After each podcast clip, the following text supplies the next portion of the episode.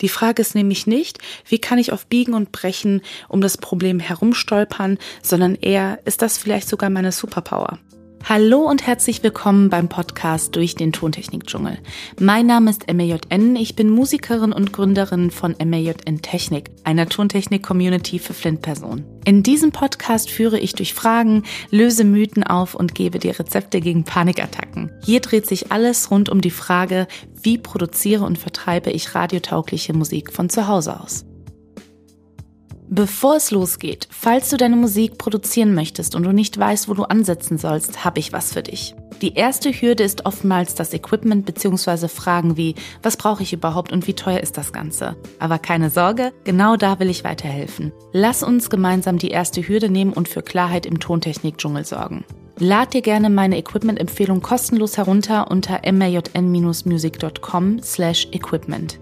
Falls du noch Fragen haben solltest, schreib mir gerne eine E-Mail an mariana.majn-music.com. Aber du findest alle Informationen auch unter den Show Notes. Aber jetzt geht es weiter mit der heutigen Folge. Was, wenn ich gar nicht so gut bin? Was wird Person X dazu sagen? Ich übe lieber noch ein wenig, ich bin noch viel zu unsicher. Kennst du solche Aussagen oder inneren Dialoge? Prokrastinierst du vielleicht sogar deswegen?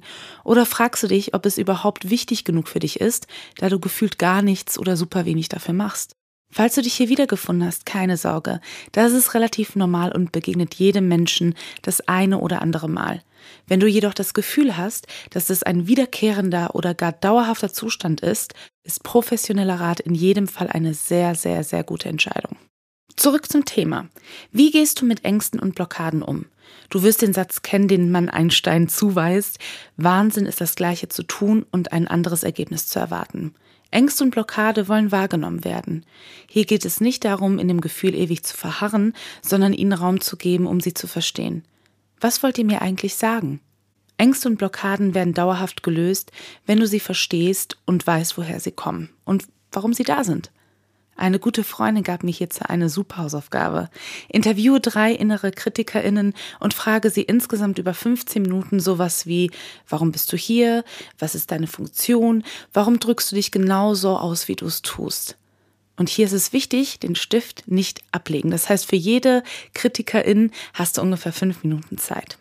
Ich habe bei mir gemerkt, dass meine zwei größten inneren KritikerInnen mir helfen wollen und weil ich nun mal nicht so richtig auf sie höre, werden die Stimmen einfach gemeiner.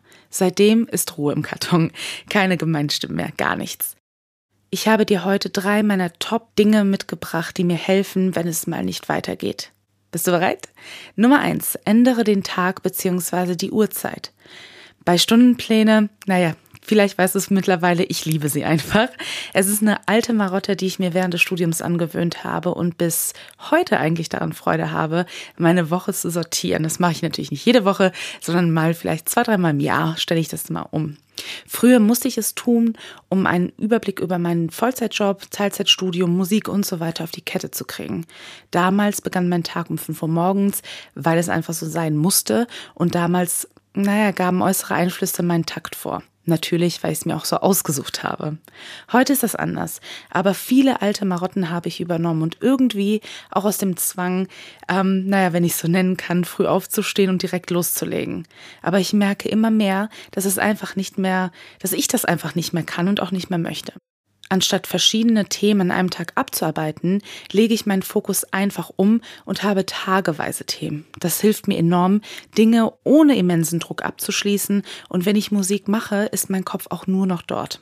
Mein Tipp, ändere deine gewohnten Zeiten, soweit es natürlich möglich ist, und schau nach einem Monat, wie es bei dir läuft, ob du dich wohler fühlst, was du vielleicht da noch umstellen kannst und so weiter.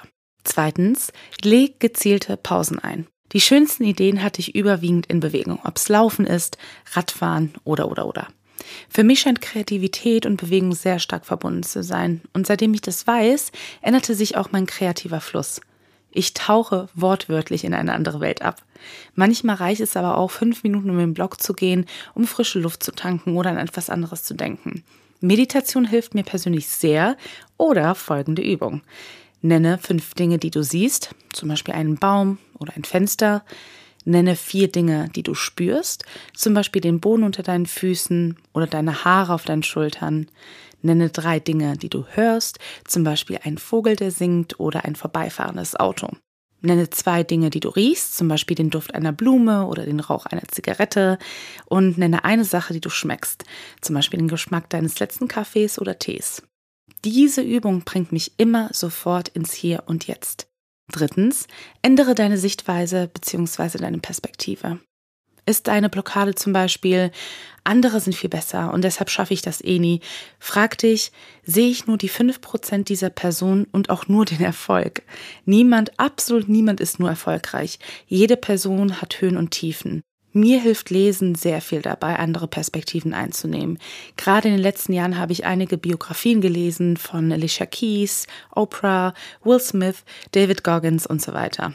Letzterer ist übrigens auch so ein Riesenfan von Stundenplänen.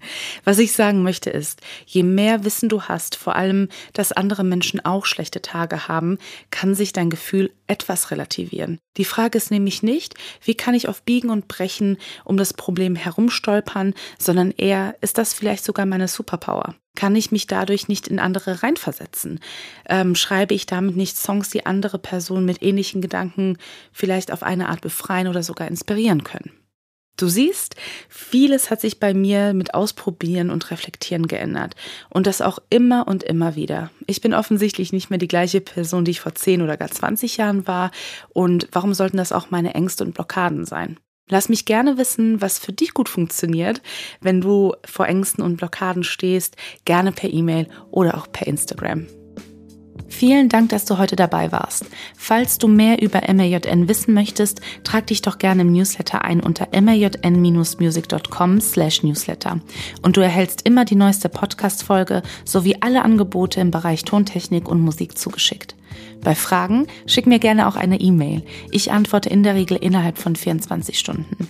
Alle Informationen findest du natürlich auch unter den Show Notes. Bleib gesund und vielen Dank fürs Zuhören. Deine MAJN.